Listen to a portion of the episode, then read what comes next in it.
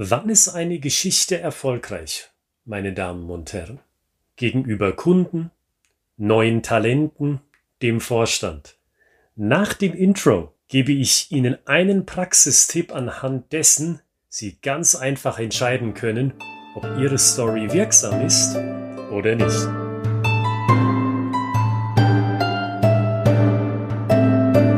Liebe Hörerinnen und Hörer, Oliver Gritzmann hier und ich begrüße Sie zu einer neuen Ausgabe von des Hofnarren Xter Streich, dem Storytelling-Podcast für Ihre Unternehmenskommunikation. Und den Praxistipp der heutigen Ausgabe, den möchte ich Ihnen als erstes in einem einzigen Satz zusammenfassen. Ihre Story ist dann erfolgreich, wenn Sie eine spontane, positive Reaktion bekommen und nicht das überlegte und rationale Ja, habe ich verstanden. Und nun als zweites gefragt, was ist der Nutzen von diesem Praxistipp? Was können Sie dann in Ihrer Kommunikation fortan besser? Ich glaube, wenn Sie etwas verkaufen wollen, dann ist das wie beim Dating. Entweder man ist sich relativ schnell sympathisch und dann wird das auch was mit der Partnerschaft, oder Sie können die Hoffnung gleich ganz aufgeben, weil ich habe es noch nie erlebt, dass eine Person jemand anderen dazu überreden konnte, ihn oder sie sympathisch zu finden. Und dasselbe Prinzip wende ich auf Unternehmenskommunikation mit Storytelling an. Entweder ist Ihre Story dem Gesprächspartner spontan sympathisch und dann wird das auch was mit der beruflichen Partnerschaft, oder Sie können sich von der Idee schnell verabschieden. Weil ich glaube, Storytelling im Unternehmenskontext hat allein diese eine wichtige Aufgabe. Mit Geschichten wecken Sie einen Gedanken, der im Hinterkopf des Gesprächspartners ohnehin schon da ist. Storytelling also soll dieses Aha wecken. Kenne ich. Habe ich im Team drüber gesprochen? Das ist ein Problem bei uns. Das brauchen wir. Das soll Storytelling wecken. Storytelling soll nicht Basis dafür sein, jemanden logisch, rational von irgendetwas zu überzeugen, von einer Denkart, die er oder sie so nicht akzeptiert und so auch nicht gewohnt ist. Weil jemanden von etwas grundlegem Neuen zu überzeugen, das ist sehr schwer und in meinen Augen fast unmöglich. Und so gesehen verstehen Sie auch den Praxistipp besser, den Nutzen dieses Praxistipps. Wenn Sie eine Geschichte im Gespräch einbinden und Sie hören spontan dieses Oha oder Sie hören spontan dieses Stopp mal, können Sie da noch mal bitte ins Detail gehen, das interessiert mich. Dann wissen Sie, die Geschichte funktioniert.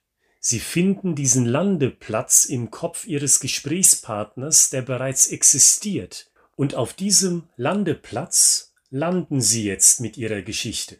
Wenn Sie aber erstmal lang rumdiskutieren müssen, wenn Sie Ihre Geschichte aufblasen müssen auf dem Zeitstrahl und überzeugende Argumente liefern müssen, eines, zwei, drei oder sogar vier, bis derjenige sagt, emotionslos, okay, habe ich verstanden, dann ist die Wahrscheinlichkeit groß, dass es mit Ihnen beiden nicht weitergeht. Sei das jetzt im Recruiting, sei das im Vertrieb, sei das in der Kommunikation mit dem Vorstand oder sei das in einer anderen Konstellation.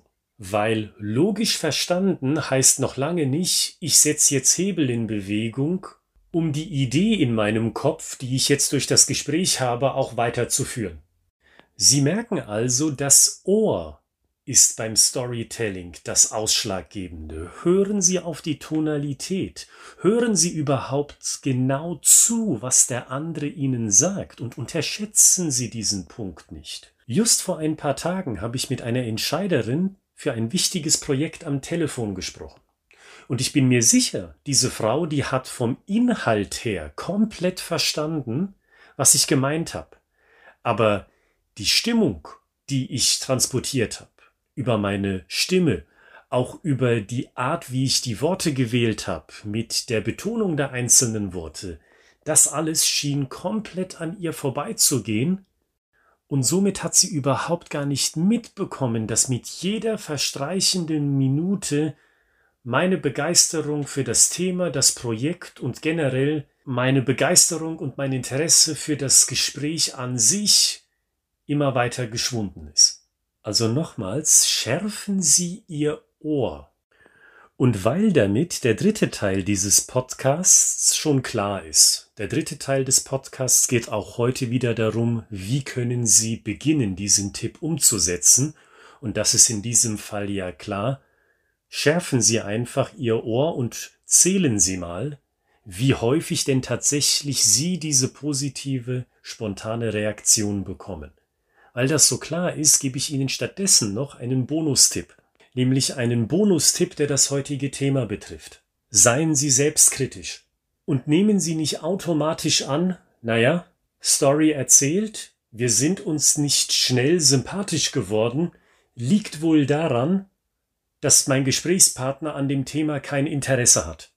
Behalten Sie im Kopf, dass vielleicht Ihre Story an sich der Grund ist, weshalb keine Sympathie für ihre Idee beziehungsweise für ihr Produkt, für ihre Lösung aufkommt. Das habe ich diese Woche in einem weiteren Gespräch erlebt.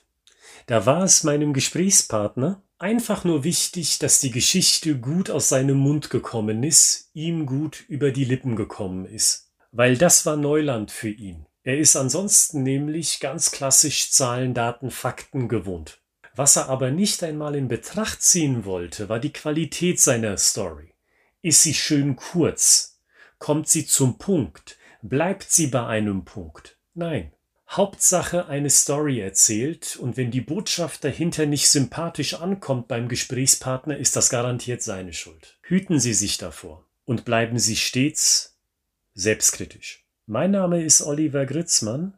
Das ist der heutige Praxistipp und in der Beschreibung dieser Podcast-Episode gibt es noch mehr Praxistipps nämlich in Form von Links zu weiteren Inhalten von uns. Und wenn Sie zwei, drei Sachen aus dieser Episode mitgenommen haben, die Ihnen gefallen, die Ihnen einen großen Mehrwert geben, dann hinterlassen Sie uns doch eine Bewertung auf iTunes. Bis zur nächsten Episode.